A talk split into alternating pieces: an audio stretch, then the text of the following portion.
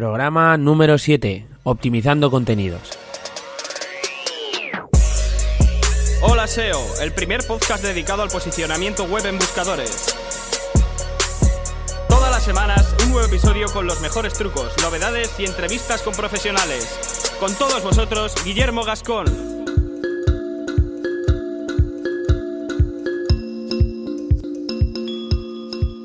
Muy buenas amigos, ya estamos aquí otra semana más. Em, pediros disculpas por, la voz que llevo, la verdad es que no me termino de recuperar del constipado este que, que, estoy atravesando. Pero bueno, vamos a hacer lo que podamos y seguramente, pues aunque con algún problema, me entenderéis correctamente. Esta semana eh, lo primero que quiero decir es que estoy súper contento porque el lunes recibí un correo que, me dejó pasmado, ¿vale? Era un correo por parte de Evox y me comentaban que gracias al programa eh, anterior, el de mi estrategia SEO al descubierto, que os dejo el enlace en la descripción del podcast, eh, pues me habían incluido en el Evox Magazine, que es como como una recopilación de los podcasts más interesantes que, valoran ellos o, que creen que, es importante que la gente los, los escuche. Bueno, pues ahí estaba el podcast y, la verdad es que yo súper contento. Se ha notado un montonazo el tema de las reproducciones. Ha subido, digamos que igual el doble o incluso más. Y bueno, esto realmente, eh, eh, gran parte de culpa eh, la tenéis vosotros, porque con vuestros comentarios, con los likes, eh, con los mensajes de apoyo que me dejáis, hacéis que semana a semana me lo ocurre más y poco a poco vayan saliendo cosas como esta, que la verdad es que dan un chute de, de ánimo y de adrenalina para seguir con el tema, que es muy importante. Bueno, dicho esto, estoy a tope con el curso básico de SEO. Estoy haciendo ya las primeras clases, son, son clases muy básicas, pero es que lo que me estoy encontrando es mucha gente que se pone en contacto conmigo y me dice, oye Guille, comentaste algo en este podcast, utilizaste esta palabra, eh, no sé lo que significa, podías aclarármelo. Y son conceptos muy básicos que, que bueno, yo creo que viene bien que, que también se expliquen y que para toda esa gente que, que vaya a iniciarse en el mundillo del SEO tenga esa oportunidad de, tomar estos conocimientos básicos y poco a poco ir eh, formándose y, consumiendo contenidos de, más complicación, o sea, con explicaciones más de más nivel. Entonces, eso, eh, estará disponible en holaseo.net durante el próximo, la próxima semana mandaré ya un correo a toda la gente que está suscrita y bueno, pues para darle un poquito de información y que sepan más o menos cuándo puede empezar y este tipo de cosas. Y ahora ya entramos en materia. Comentaba en el anterior podcast mi estrategia, ¿no? Aquí viene el primer podcast dedicado a desglosar un poco todo lo que tiene que ver con la, con la optimización de contenidos. Si recordáis el anterior programa, pues era una recopilación de los de lo que yo normalmente solía hacer eh, para posicionar mis proyectos y bueno, una de las el primer apartado, vamos, era la optimización. Y dentro de la optimización, eh, yo hablo de la optimización del contenido. Entonces, pues bueno, vamos a comenzar eh, a optimizar el contenido y, todo lo que vayamos a redactar para, nuestra web. Esto que os comento vale tanto para entradas en, los blogs como para todo tipo de fichas de artículo para productos, eh, texto que queráis redactar en, en, una página, pues para la portada, para lo que queráis. O sea, son unos consejos básicos, ¿de acuerdo? Entonces, vamos a desglosar también este proceso de, creación y optimización de contenido en otros tres bloques. Yo suelo hacer las cosas así em, separándolas por bloques porque me, resulta más fácil de explicar y creo que se entiende mejor. El primer bloque sería un, estudio previo, el estudio previo del artículo estudio previo de la temática que queremos tratar. Después vendría el segundo bloque, que sería la redacción. Aquí ya comentaremos un poco qué, es lo que quiero explicar en, la redacción.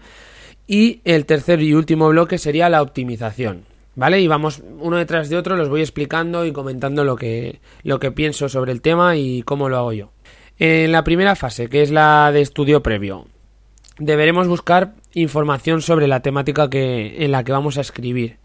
Y mm, en principio, em, de forma manual eh, deberemos encontrar las keywords que se relacionan con ese texto que, vamos a, escribir y que debemos posicionar para algún tipo de keyword. Debemos enfocarlo, digamos, en, alguna palabra clave para que la gente nos encuentre. Por ejemplo, si volvemos al, al, ejemplo de las aspiradoras que, siempre uso, pues si estoy pensando en escribir un artículo de, para el blog que, tengo en la tienda de aspiradoras, em, pensando así un poco, digo, bueno, voy a escribir un artículo del funcionamiento básico de una aspiradora, ¿vale?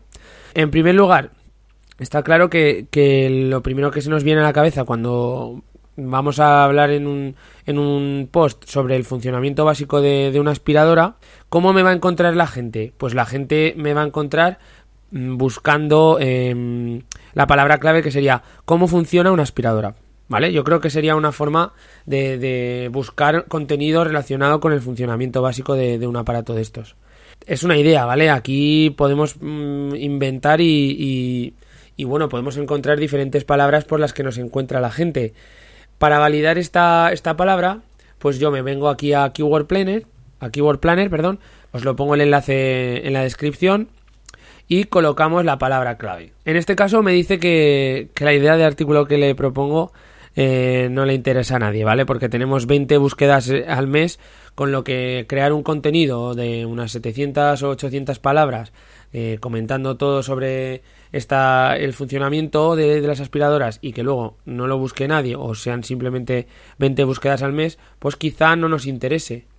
Entonces, como no me gusta hacer trabajos y post que no van a ir a ninguna parte o que va a leer muy poca gente, pues venga, le doy un poco al tarro y eh, vamos a sacar otra, otra idea. O simplemente en la lista de, resultados que nos ha dado Keyword Planner de palabras eh, similares o sugeridas, eh, vamos a buscar una palabra interesante que tenga también un número de búsquedas importante, ¿vale? Entonces encuentro una que me interesa, por ejemplo, aspiradora sin bolsa, y esta tiene 4.400 búsquedas al mes. Mm, así a simple vista yo creo que son demasiadas búsquedas y va a ser mm, bastante complicado posicionarla por el hecho de que habrá un montón de, empresas que, se estarán dedicando a posicionar esta palabra eh, ya que mm, hace referencia a un producto y tiene una temática muy orientada al e-commerce entonces tendremos que darle un poco al tarro y vamos a ver cómo podemos utilizar esta palabra clave, eh, aspiradora sin bolsa, pero em, añadiéndole algún que otro término para que se cree una long tail, por ejemplo.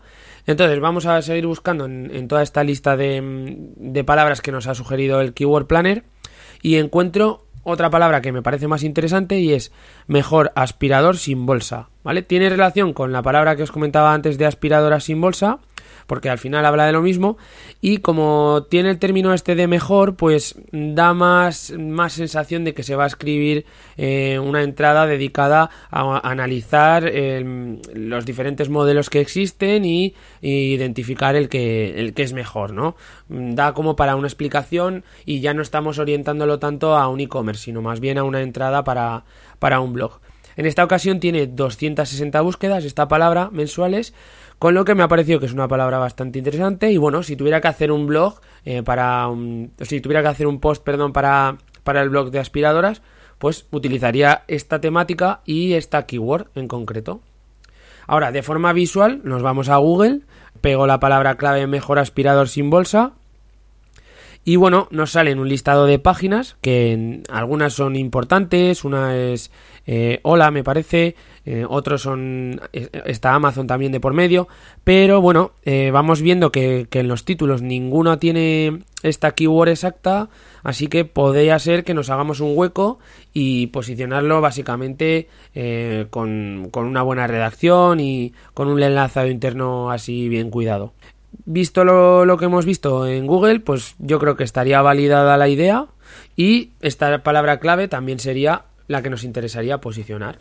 Bueno, y pasamos a la segunda fase. Eh, aquí es la fase de redacción, entonces aquí interviene mucho la capacidad de redacción que tenga cada uno.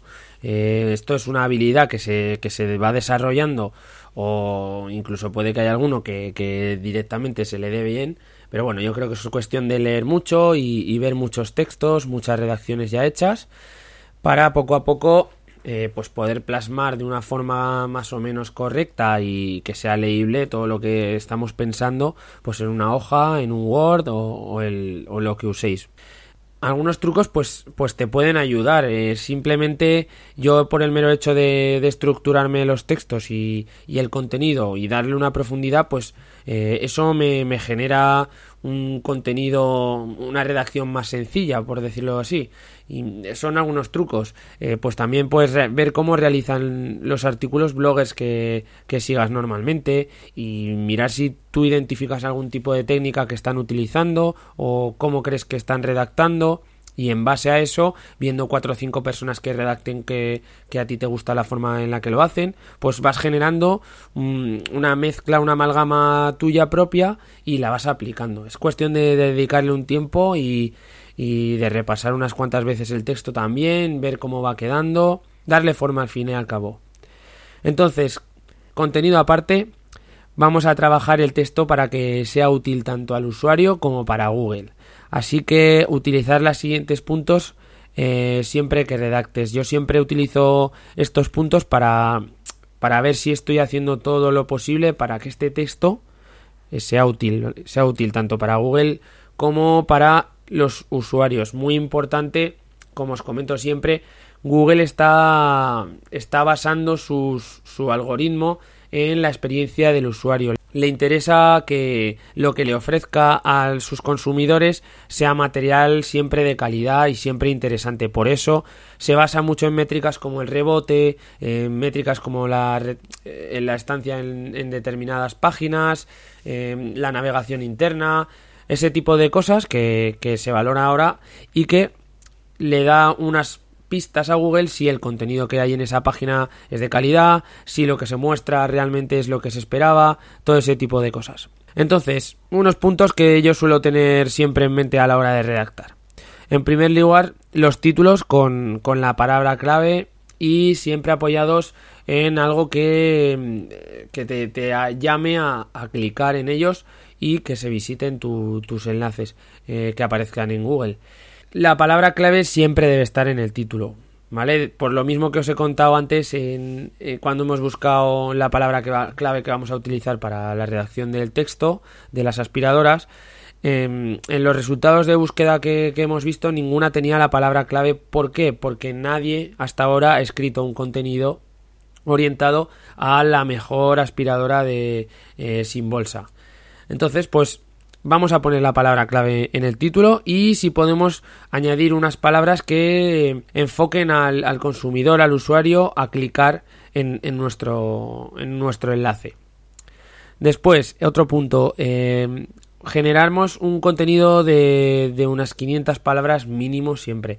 Mm, existen diversos estudios en los que se comenta, si puedo os, os pondré un enlace también en, en, el blog, qué ocurre cuando, cuando los posts eh, tienen menos de, de 500 palabras y qué ocurre cuando al contrario tienen más o incluso 1000 o 2000 palabras.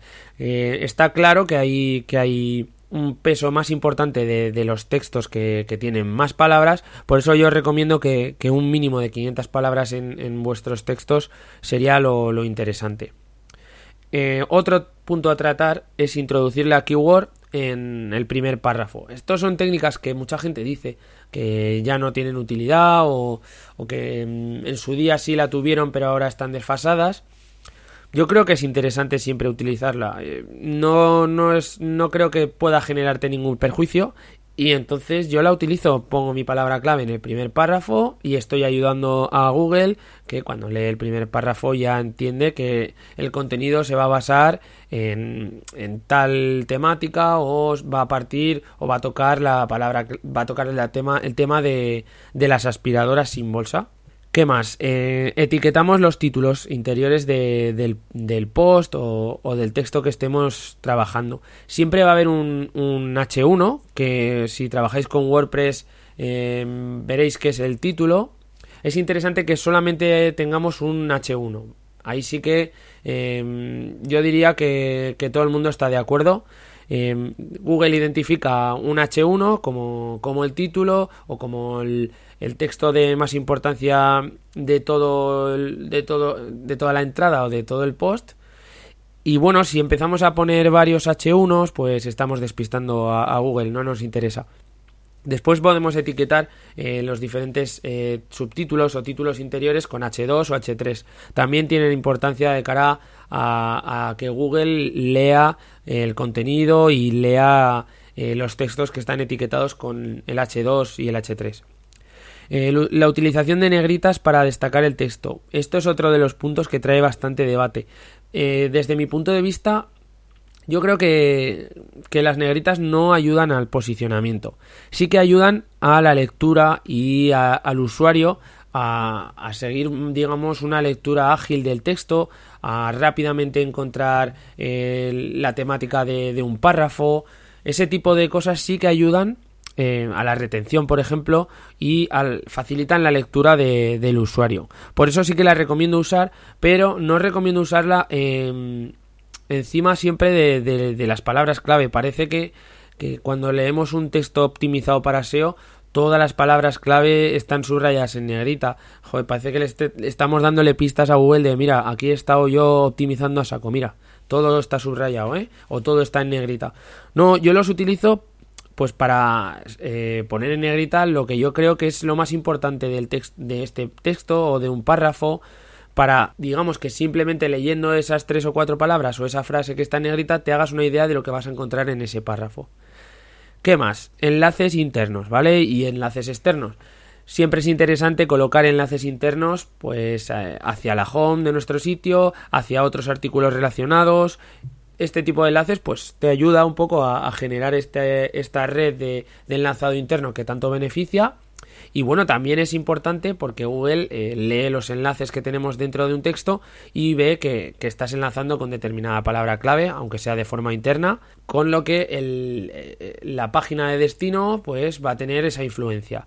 En los enlaces externos podemos enlazar a páginas de, influencia importantes, como pueden ser Wikipedia, como pueden ser, eh, si estoy hablando de, una aspiradora de determinada, de determinada marca, puedes enlazar a la marca. Son enlaces salientes que, le dan un peso al texto porque digamos que te estás apoyando en fuentes o, en páginas importantes y que le dan credibilidad. Es una buena forma de, optimizar y de generar eh, enlaces externos de calidad. Y otra cosa bastante importante y que últimamente, bueno, se, ya se viene haciendo bien gracias a, a WordPress y todos estos CMS es el hecho de mm, las URLs amigables. Encontrábamos antes un montón de, sitios que, que, tenían URLs eh, conformadas por letras, números y no estaban orientadas a, a que tú cuando llegases a la barra de navegador vieses eh, la página donde estabas, sino que simplemente era una maraña de, números y letras. Eso ahora ya se ha cambiado. Ahora cuando escribes un post en, en WordPress directamente te asigna eh, la URL conforme vayas escribiendo el título y así te, crea unas URLs amigables, que se entienden, que, desprenden, digamos, un poco la temática sobre la que vamos a tratar en el texto. Eso siempre que eh, el título tenga la palabra clave o tenga eh, o trate el tema del texto. Y bueno, para terminar, ya pasamos al último bloque, que es la fase de, de optimización. Una vez que tenemos el contenido redactado, teniendo en cuenta todo lo anterior, pues vamos a sacarle brillo, le damos un poco de lustro y vamos a hacer que, se posicione de la mejor forma posible. En primer lugar, te recomiendo que incluyas imágenes optimizadas y relacionadas con la temática. Yo en mi artículo pondría una foto de una aspiradora X y, no poner fotos por poner. O sea, hay mucha gente que coloca la típica foto de, la mujer sonriendo, mirando a cámara.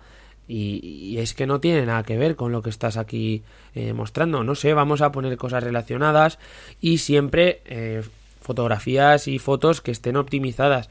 Eh, os puedo poner un enlace para que pues, donde comento cómo se optimizan las, las imágenes y, por qué es interesante, ¿vale? Vídeo. También añadiremos un, vídeo, que no falte. Un vídeo con, con una, una, duración de entre 4 y 5 minutos, pues te logra una retención muy interesante. Y ya sabéis que estas métricas, pues lo que os comentaba, son beneficiosas y Google las tiene en cuenta.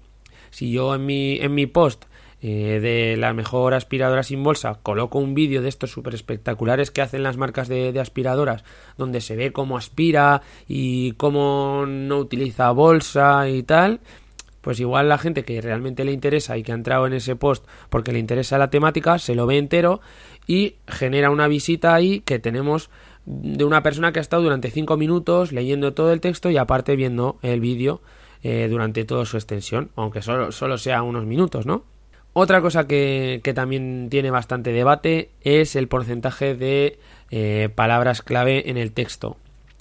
Vamos a analizar el porcentaje de repeticiones que tiene eh, la palabra que, que, estás intentando posicionar. Y yo, por ejemplo, para analizar esto utilizo la barra de SEO Quake. Eh, tiene una opción que es para, para ver la densidad de, de, estas palabras. Y mi recomendación es que no pasemos del 2%. Esto es algo muy personal. ¿no? Intento no pasar del 2% y si creo que hace falta eh, utilizar más palabras clave, eh, más la palabra clave, lo que sí que hago es utilizar sinónimos. No tengáis miedo de, de utilizar sinónimos y de, palabra, de usar palabras relacionadas.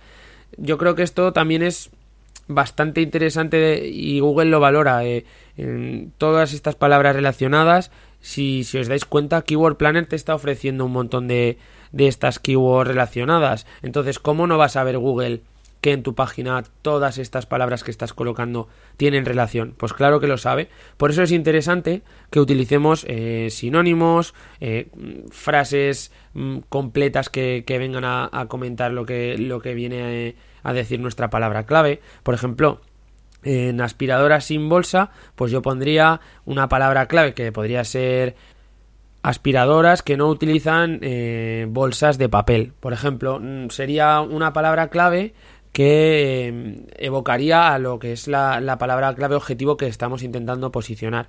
Ese tipo de, palabras son muy interesantes y lo que os comentaba, intentar no pasar del 2%. Si lo superáis, quitar palabras clave y añadirlas con sinónimos y si te quedas corto pues puedes utilizar más palabras puedes utilizar más la palabra clave o puedes añadir más sinónimos o expresiones como las que te comentaba otro de, los puntos a, seguir en cuanto a optimización es la metadescripción es muy importante sobre todo de cara al CTR en los resultados de búsqueda y yo creo que marca la diferencia cuando entramos ya en posiciones de top 10 si tenemos un, una descripción optimizada con, símbolos y con llamadas a la acción, va a llamar más la atención de, los que estén buscando nuestra temática y vamos a conseguir un CTR más alto. Esto siempre va a ser beneficioso y cuanto más alto sea nuestro CTR, mejor nos valorará Google porque, bueno, estamos diciendo que la gente cuando ve nuestro resultado clica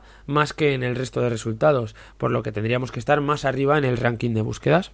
También os recomiendo que, publiquéis vuestras entradas o vuestros textos en las redes sociales y si por ejemplo estáis haciendo una entrada en un blog, pues ponerlo fácil para que si una persona se decide a compartir el contenido porque le ha parecido interesante, pues no tenga ningún problema en clicando un simple botón de redes sociales que se comparta. Muchas veces tenemos eh, un artículo muy interesante, necesitamos que la gente lo comparta o queremos que la gente lo comparta, pero los botones de redes sociales o están muy escondidos o están muy abajo o no sabes si son los botones de compartir o los de seguir. Este tipo de cosas las tenemos que, que cuidar un poquito y hay un montón de plugins sobre todo para WordPress que nos lo facilitan y mucho. Bueno, y hasta aquí serían las tres, eh, los tres bloques que, que, yo trabajo cuando optimizo contenido. Eh, espero que, que, os haya interesado, que os haya gustado. Espero que, que me comentéis eh, todo lo que pensáis, tanto aquí en, la, en el blog con un comentario, como en iVoox, donde ya sabéis que podéis poner un like, un me gusta y añadir un comentario, o en iTunes con una reseña y las cinco estrellas que me ayudan un montón a aparecer eh, en nuevo y notable, que últimamente también estoy saliendo en, iTunes y, y, este tipo de cosas que hacen que cada día pues escuche esto más gente, que más gente le interese el SEO, eh, todo este tipo de temática relacionada con las búsquedas en Google. Con que nada, me despido y nos vemos la semana que viene, si no es antes, con algún post. Venga, un saludo.